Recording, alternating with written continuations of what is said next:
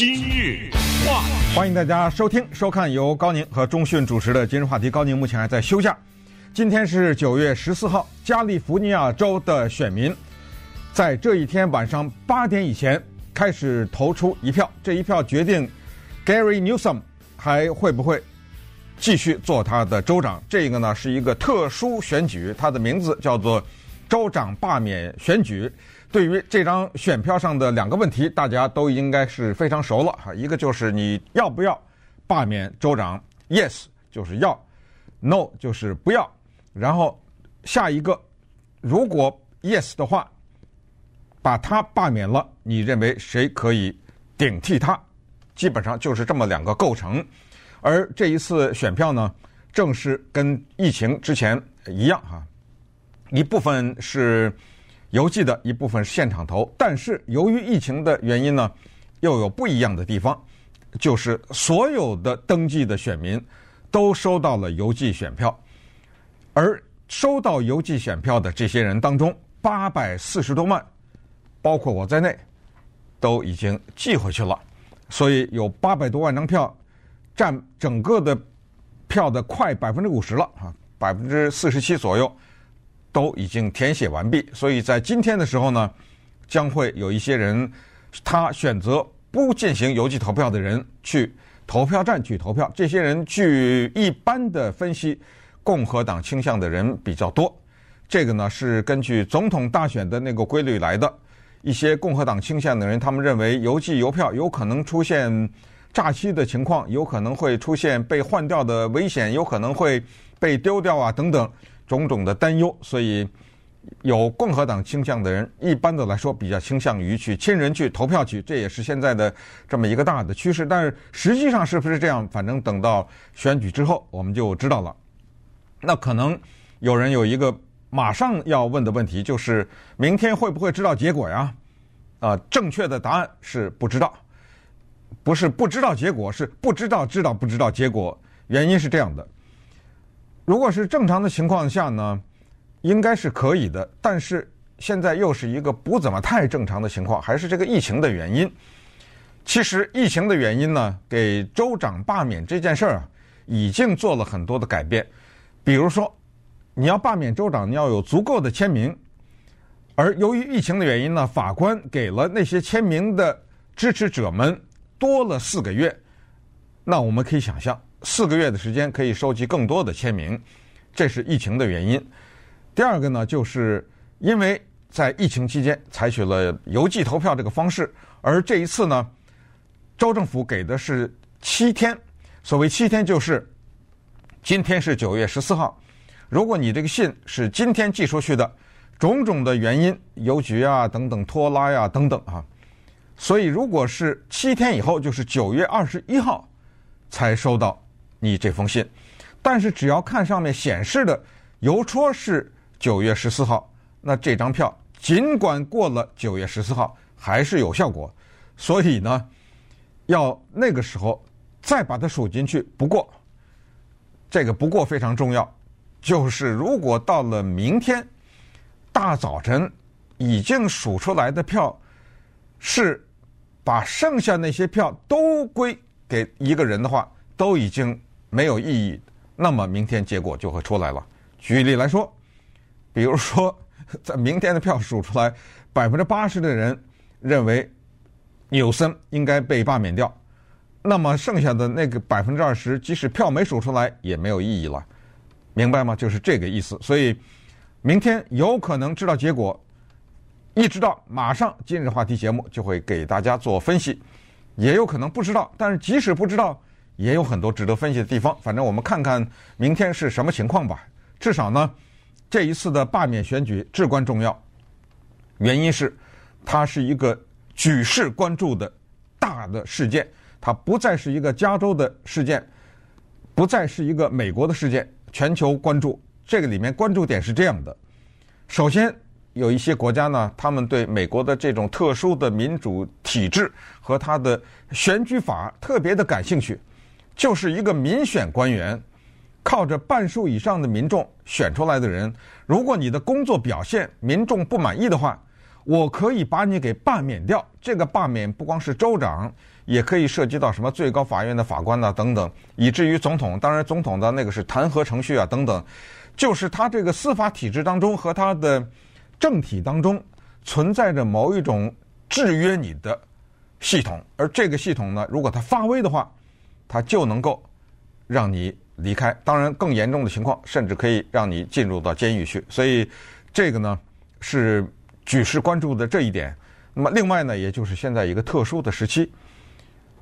和一个特殊的州，加州呢是一个深蓝色的州，这个大家也理解，这是一个民主党占绝大多数的州，光是登记的选民当中，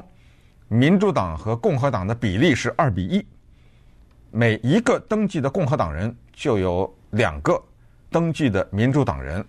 这是一个情况。第二就是疫情，因为针对纽森的表现呢，真的可以说是开玩笑说叫做罄竹难书啊啊，可以说很多。等下我们可以一一的列举一下，但是不能避免的就是疫情的这个问题。说到疫情，再具体一点告诉大家呢，就是疫苗的问题，就是戴口罩的问题，就是学校要不要恢复的问题，就是经济要不要恢复的问题。等等，这一切又挂在了这一个罢免选举的选票上面。同时，为什么全球瞩目加州的州长罢免选举？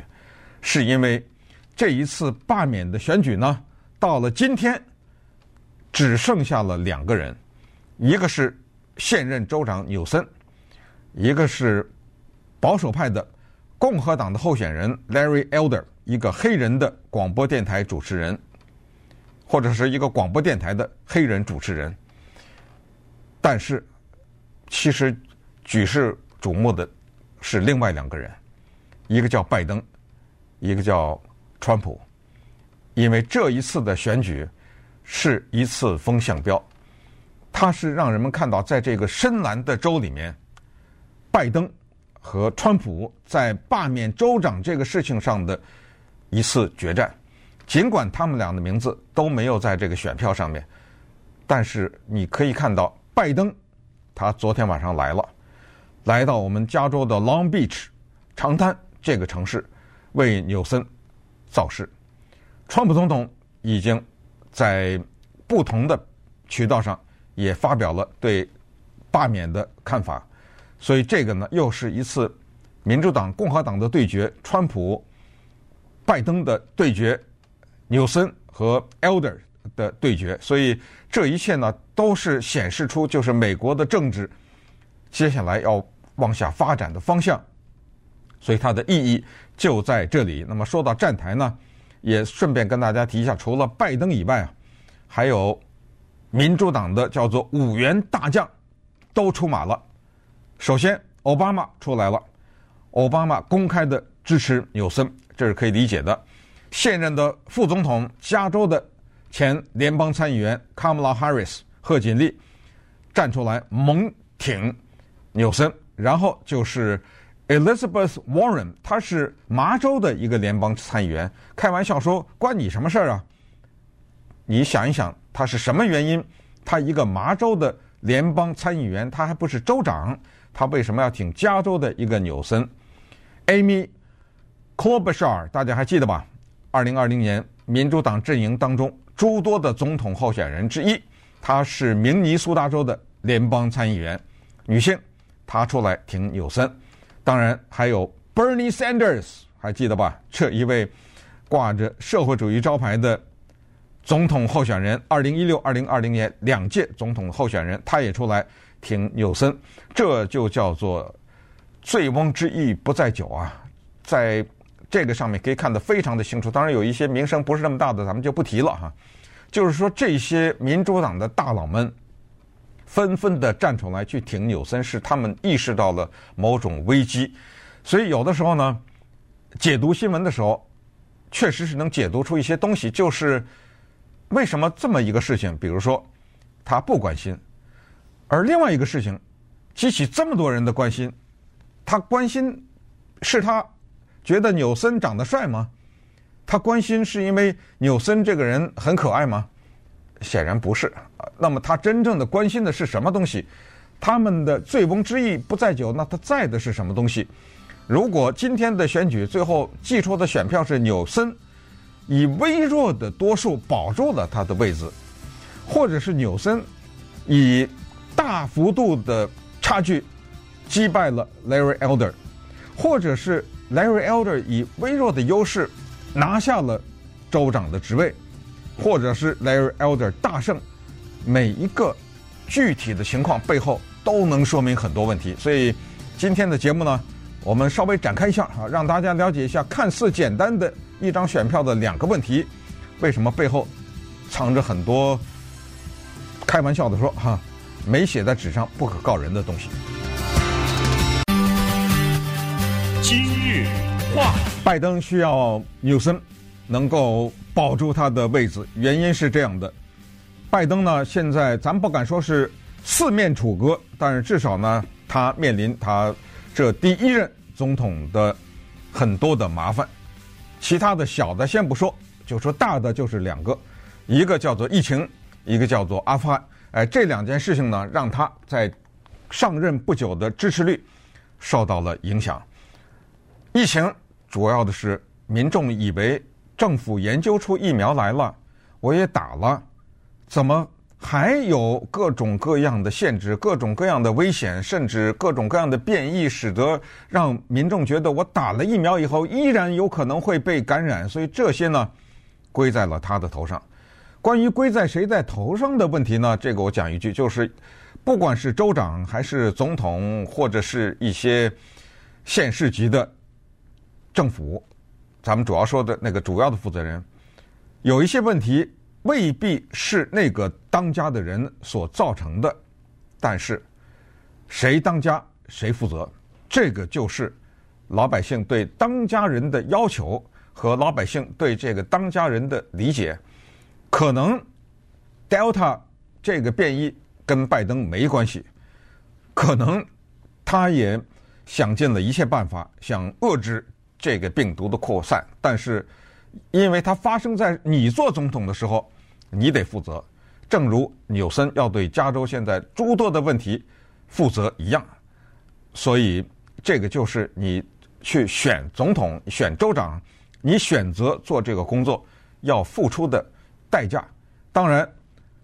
这些都是问题。如果成功的话，你也就变成非常的辉煌，这个辉煌可以跟着你一生写在历史的教科书当中。不就这么回事吗？咱们总不能说我做州长，我做总统，凡是成功的事儿都是我的，凡是失败的事儿，咱们说啊是前任的，呃，或者是别人的事儿，这不关我的事儿，不可以这样理解吧？好，那我们再看他的阿富汗的问题，我就根本不想多说了啊。阿富汗的问题说的很多，看的很多，听的很多，算在他的头上。阿富汗这一次的撤军。让他的支持率也受损，所以接下来的大事儿，除了这种天灾以外啊，什么挨的飓风啊什么，除了这个以外呢，就是加州的这一次的罢免州长的选举。他这么拼命的站台，就是他要扳回一城，他不再认为这个是一个加州的事情，他把这个理解为民主党和共和党的一个对决当中的一场重大的战役，他要赢得这场战役，所以。大晚上飞过来，把我们 Long Beach 的交通啊，各种拦截啊什么之类的，他要讲这个话，他要在这个平台上通过支持纽森调动起共和党人，他要传递的讯息就是：你们不保住纽森，就等于让 Trump 得逞。你看他把这个呢提高到这一个层次，来激发民主党投票的斗志，所以这就是。对于拜登来说，他所需要的；反过来说，整体的民主党需要纽森获胜。这个有另外一个原因，原因是加州现在在美国的参议院里面有一个八十八岁的老参议员，女的，他叫 Dianne Feinstein，范士丹，八十八岁，之前。国会的参议院当中还有九十岁的，我基本上认为，他们基不应该再连任。这不是年龄歧视，而是是对后代的一种不信任，应该让年轻人去，应该有某种年龄限制。这个当然是另一个话题。但是他八十八岁呢，随时有可能生病，随时有可能退休。如果民主党的候选人，咱们就拿 Larry Elder 来举例，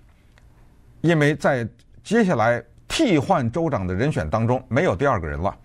Larry Elder 的领先比排在第二个那个多了百分之十几，所以排在第二的那些人一点意义都没有。四十六个人当中，就是 Larry Elder。所以我们假设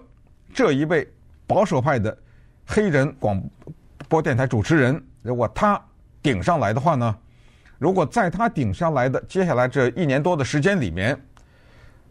有个三长两短发生在 Dianne Feinstein 身上的话，于是州长有一个权利，他可以指派一个人，不用老百姓投票，直接进入到美国的参议院当中去，然后等到。正式选举的时候，咱们再来投，要不让他继续做？但是呢，他可以在这个期间先派一个人进去。你认为他会派一个民主党人进去吗？现在美国的参议院是五十五十，然后加一个美国副总统 Kamala Harris 的那一票，所以民主党以一票之多的微弱到极致的优势，在参议院当中有那么一小点发言权。那范士丹下去了，就算是 Larry Elder 上来任命一个共和党人，也就是短暂的一段时间嘛，对不对？接下来就有什么中期选举啊等等这些，就可以把那个人再给投下去啊。比如说，不对，因为这个里面又涉及到另一个问题，就是美国的最高法院。美国的最高法院，如果这个时候 Breyer 这一位法官，这个是。比较倾向于自由派的法官，他也是年事已高。如果他在这个时候有个三长两短，由于身体的原因或者什么，他宣布退休的话，下一个最高法院里的那个法官就要由美国的参议院来投票决定。如果那个时候 Larry Elder 他指派的那个人还在参议院里面，那么那个时候的参议院的构成就是。不是再是过去的五十五十了，那么那个时候，Kamala Harris 的那一票就没有意义了，因为就是五十一比五十了。本来是五十一比四十九，然后你 Kamala Harris 再算你那一票，也是五十一票共和党对五十票民主党。那么那个人当然是由拜登提名的，他当然是一个共和党的理念，他就当然进不去最高法院了。你可以看出来，这 一连串的连锁的反应和多米诺骨牌效应，再加上现在有人说，这个加州搞这个罢免州长选举，这不是瞎忙活吗？花了我们两亿七千多万，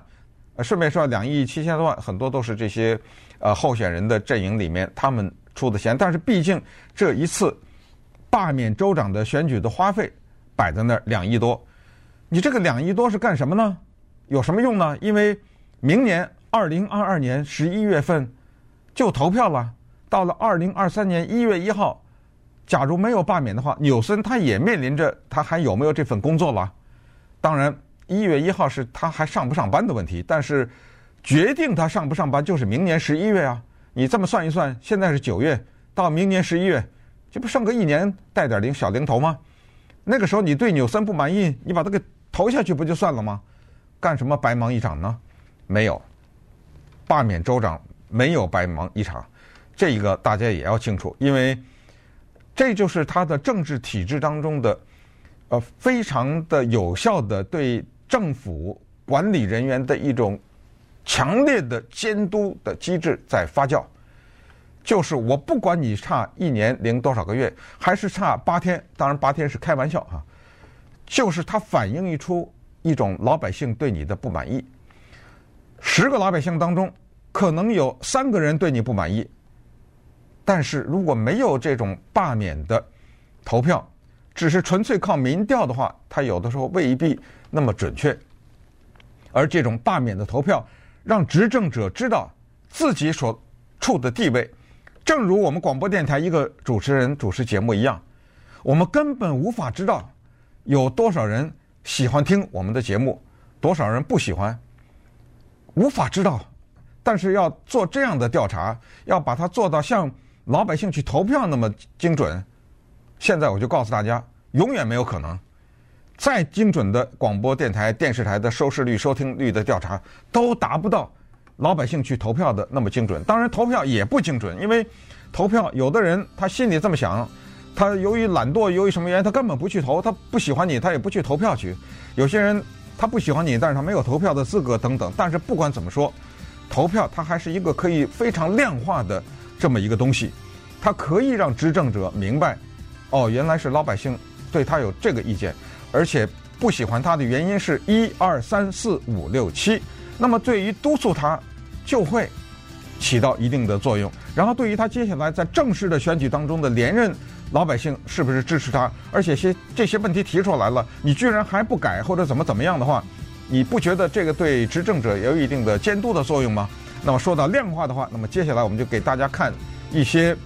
民调就是加州的居民呢，对这个事儿一些特别有意思的想法。其实这些民调的背后呢，也给我们一些机会了解整个它这个政治体系当中的一些可以改善的地方和哪一些是值得其他的地方、其他的州、其他的国家借鉴的地方。今日话题，共和党也需要获得胜利，共和党太需要获得加州罢免州长的胜利了，原因。大家也可以理解啊，就是它是二零二零年总统大选的一个延续。如果共和党能拿下加州这样一个深蓝的州的话，那么它的胜利可不是一个普通的胜利，它将是一个辉煌的胜利。它将直接影响接下来的中期选举和二零二四年的美国总统的选举，而且也将是加州历史上永载史册的一件大事，就是居然。如此不成比例的共和党人在加州的居民当中，他们能够发威，把一个民主党的州长干掉。用“干掉”这个是一个嗯半开玩笑啊，并不是对州长不敬。但是呢，的确，加州有很多的问题。加州有什么问题？现在呢，我们可以稍微列举一下。首先呢，加州就是在疫情期间对于所谓封城或者居家令的做法，这种居家令，简单的说就涉及到两个，一个叫做教育，具体说就是学校；一个就是生意，具体说就是各种各样的公司行号。由于这个关闭，导致经济受到影响，这是 Larry Elder 的口号，他就是说，州长的这个做法让多少人失业。让多少的人没有办法付房租等等，让多少的学生不能上课等等，这是 Larry Elder 的竞选平台。第二个问题就是，加州现在在疫情期间知道的那种叫做所谓失业金大面积的诈欺的问题。这个事情我们也不能说，嗯，不是他的错，不是谁的错，因为最终老百姓要问的问题是。这是谁的错？加州有没有无家可归的人的问题？加州有没有犯罪率变高的问题？加州有没有一个所谓的叫做一党专制的问题？因为民主党多年把持着不光是州长的位置，还有州议会的位置，有没有这个问题？当然，这个过程当中还有个人的问题，就是纽森去吃的那顿饭。这个让他付出了沉重的政治代价，即使他保住他的位子，他吃的那顿饭会跟着他一辈子。所以从这些事情就可以看到，民对官的监视和对官的毫不留情的发声，对他们的通过各种各样渠道表达自己看法的这种做法，是多么的宝贵。我们可以把他这个反过来想一下，就是他吃饭这件事情没有被发现，或者说所有的这些加州所存在的问题都因为党派的原因啊，没关系，反正是共和党，呃，就乱吧，或者什么无家可归的人就多吧。如果是这样的话，可以吗？当然也不可以。所以我们两个角度看这个事情呢，共和党他需要这个胜利，不过这个不过有点麻烦，就是谁呀？四十六个人要顶替。四十六个人当中，现在只剩下一个人，除非民调出现了滑稽的失败，除非民调出现了奇迹般的失败，就是 Larry Elder 了。他现在呢，民调有好多了啊，但是我们基本上总结一下，就是差不多是百分之三十八左右，就是支持他替。换纽森的人是百分之八三十八左右，接下来那第二个人，那也就是百分之什么十几，就是这样。所以，不管你是职业政客，不管你以前是做过什么市长，还是做过什么，都毫无意义。包括你演过多少电视剧什么的，毫无意义。支持率在那儿摆着呢，所以不浪费时间，我们就把时间花在 Larry Elder 这个人的身上。现在如果还是那句话，民调没有错的话，他应该就没有机会了。因为原因是这样的，包括五三八 （Five Thirty Eight） 这一个向来是认为比较公正的一个民调机构，包括加州大学的伯克利分校和洛杉矶时报以及一些媒体做的民调，以及美国的一些专门从事民调的机构他们所做的民调显示呢，不同意。罢免纽森的加州居民，差不多是在百分之五十七到百分之六十一左右。那这个呢，就是比较大的比分。如果真正的投票就是今天，到最后把票数出来，和这个民意的调查比较相近的话，那纽森就可以在美国的投票计票法上面就算大胜了。啊，如果是。以百分之五十八的优势，或者什么以百分之六十的优势保住了他的位置的话，这就算大胜了。所以我们现在看到的两个数字之间的差距比较大，一个是将近百分之六十的不罢免，一个是将近百分之三十八或者百分之三十八左右的支持这个叫 Larry Elder 的人上台。那么这个说明什么呢？这个我们不妨把它和二零零三年。当时加州的州长 Gray Davis 被成功的罢免，阿诺成功的顶替，来做一个比较。如果您还记得的话，二零零三年，当时也是两个问题，要罢免戴维斯，后面要顶替他的人印在选票上的是一百三十五个人。现在我们这张选票上只有四十六个人，在那一百三十五个人当中，阿诺。他呢，就鹤立鸡群。具体他的身高来说，也可以说是鹤立鸡群。但是当时的投票呢，和现在有一个不太一样的地方，就是先说现在，现在要求把加州的州长给罢免掉，支持罢免的人必须要超过半数。可是顶替他的那个人，只要能够获得多一票。就能顶替，也就是在百分比上，他只要比第二个人多百分之一，他就能当选。比如 Larry Elder，他的支持率是百分之三十八，如果真正的投票显示他就是百分之三十八的支持率，他就当了。他离半数差得很远，他就当了。可是二零零三年是什么呢？二零零三年也是这个情况，就是要半数以上的人才能把州长给。从州长的位置上罢免掉，不需要半数就可以把后面顶的那个人给推上去。可是，在二零零三年发生的情况是，那个戴维斯啊是太不受欢迎了，阿诺最后得的票比他都多，所以至于戴维斯那个超不超过半数就没有意义了。因为就今天加州的罢免州长选举，Larry Elder 他最后的得票是百分之百不可能。比纽森多的，不管纽森会不会被罢免，咱们就是说，认为纽森不应该罢免的人，那些票数出来也比支持 Larry Elder 要当的那些人，就咱们一张一张数的话，也会比他多很多。但是没有意义，因为法律就是这么写的。只不过二零零三年发生了一个可笑的现象，就是阿诺的票比州长 要罢免他的、不要罢免他的那些人还要多，所以就变得没有意义。但是这一次。阿诺的情况不能发生，同时也告诉我们，Larry Elder 他不是阿诺，也就是他的个人魅力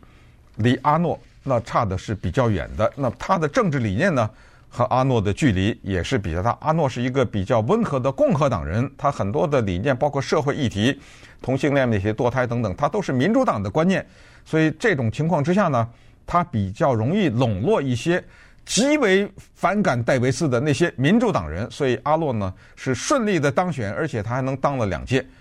呃，Elder 呢，他的问题是他在一个深蓝的州，他高举川普的这个大旗啊，可能会给他带来一些不利。不过这里又有一个不过，如果 L Larry Elder 没有成功当选州长的话，他叫虽败犹荣。请问大家，在这一次罢免州长之前，有多少人知道 Larry Elder 是谁？现在他是一个国际知名人物，他的名字在全世界都知道了。您认为，如果在这次罢免当中，即使他失败，这一件事情对他没有巨大的帮助吗？那稍待一会儿，我们再来看一看，啊，他的平台会通过这一次罢免州长的选举呢，大大的扩大。那么反过来说，加州的老百姓现在通过这次罢免，要求州政府和州的议会以及州的宪法做哪些改变？这些改变你听起听，哪些合理，哪些听起来挺可笑的？今日话，这一次的罢免州长的选举呢，让一些人可以说是慷慨解囊啊。在这儿就是简单的跟大家说一下，我们常常提到的 Netflix。这一个网飞，就是电子影视平台啊，他的创办人 Reed Hastings，他一个人就给 Gavin Newsom 写了一张三百万美元的支票。接下来呢，就是很多好莱坞的大的制片人呐、明星啊、导演啊，什么这些人，以及 Silicon Valley，就是我们的电脑电子中心啊，北加州的。这些地方的科技人员啊，这些我们知道的 Google 啊、什么 Facebook 啊，这些大佬们都纷纷的给 Newsom 写了大的支票，所以这样的结果就是加州州长纽森他的金库里面的钱比 Larry Elder 多非常的多，这也就是他的另外一个优势。但是，对于加州现在的罢免的这个情况的。老百姓希望有哪些改变呢？这个我觉得我们的伯克利大学啊，他的民调中心做的这事儿挺有意思的。他在民调当中，除了问你要不要支持罢免啊之类，他又问了五大问题。这五大问题呢，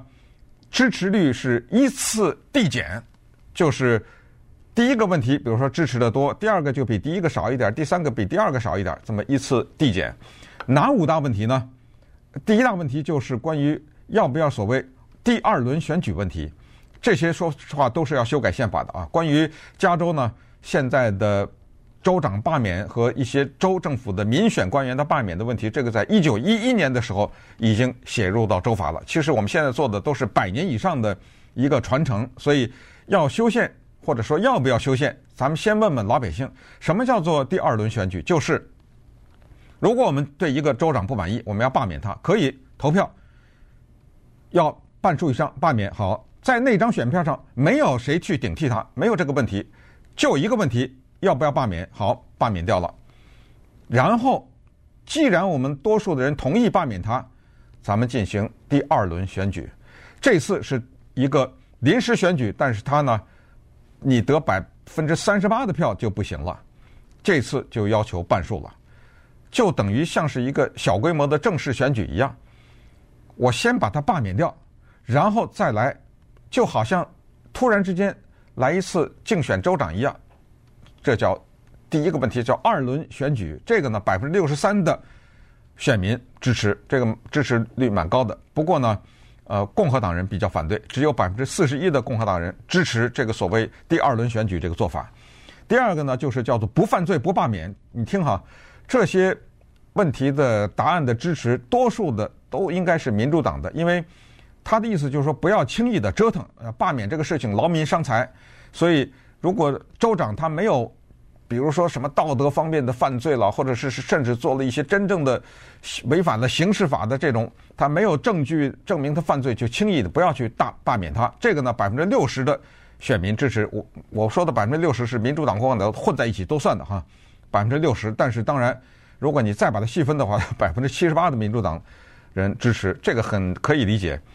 这个州是民主党的州，那罢免的州长。可能比较多数的时候都可能是民主党的州长，所以他没犯罪，我就不想罢免他，所以多数的民主党支持，这是可以想象的啊。很少有共和党会支持这第二条。第三个问题呢，就是在这个罢免州长的这选举的问题上面呢，要让呵呵 要让那个提出罢免州长那个人收集更多的签名，这个就等于是提高了你。去进行罢免州长选举的门槛或者门槛，我们知道现在呢是一百七十万个人签名。如果按照这个问题就是提高的话，它这个提高呢是有一个具体的算术的公式，它就是说呢，要把最新的一次选举，就是刚刚过去的某一次选举当中的全体的投票选民当中，看百分之二十五是多少人。然后你收集的那个签名要超过那百分之二十五，就是超过四分之一的选民的数量才可以。那么这个翻译成具体的人是多少人呢？比如说这一次我们收集了一百七十万张要罢免州长的签名，才能把这个东西放在选票上。可是如果按照这一个改变的话，那么就一百七十万唰的一下就变成三百一十万，这个就不可能了，几乎啊，几没有可能。让他去再罢免了，这个呢，共和党也是坚决反对。那么民主党呢，也支持率比较高，但是有下了啊，百分之五十五的选民的支持率。然后第四个呢，就是要增加费用，现在是四千块钱登记。比如说，咱们不是有四十六个人吗？比如说我要呃四十六个人，那七要七千个人支持我，对不对？我是四十六个人之一，我收集了七千个签名，我交四千块钱。呃，不行啊！现在说要提高，那四千块钱钱太少，七千个签名太少了，那样一大堆乱七八糟人都混进来，这个呢，只有百分之差不多五十一的人支持，更少了。最后这个问题就是要不要在这个过程当中呢，就让副州长顶替？这个呢也不太受民众的欢迎。所谓副州长顶替，就是在美国有两个州，一个是俄勒冈州，一个是密西根州，他们就说可以罢免，但是没有什么顶替，只要罢免了，副州长就顶上来，因为副州长副州长也是。民选的，那么顺便在这也告诉大家，美国有十九个州呢是允许对州政府的官员由老百姓投票罢免的，只有十九个州。在这个十九个当州当中呢，大多数的州是支持，就是让新的人顶替，而不让副州长直接顶替的。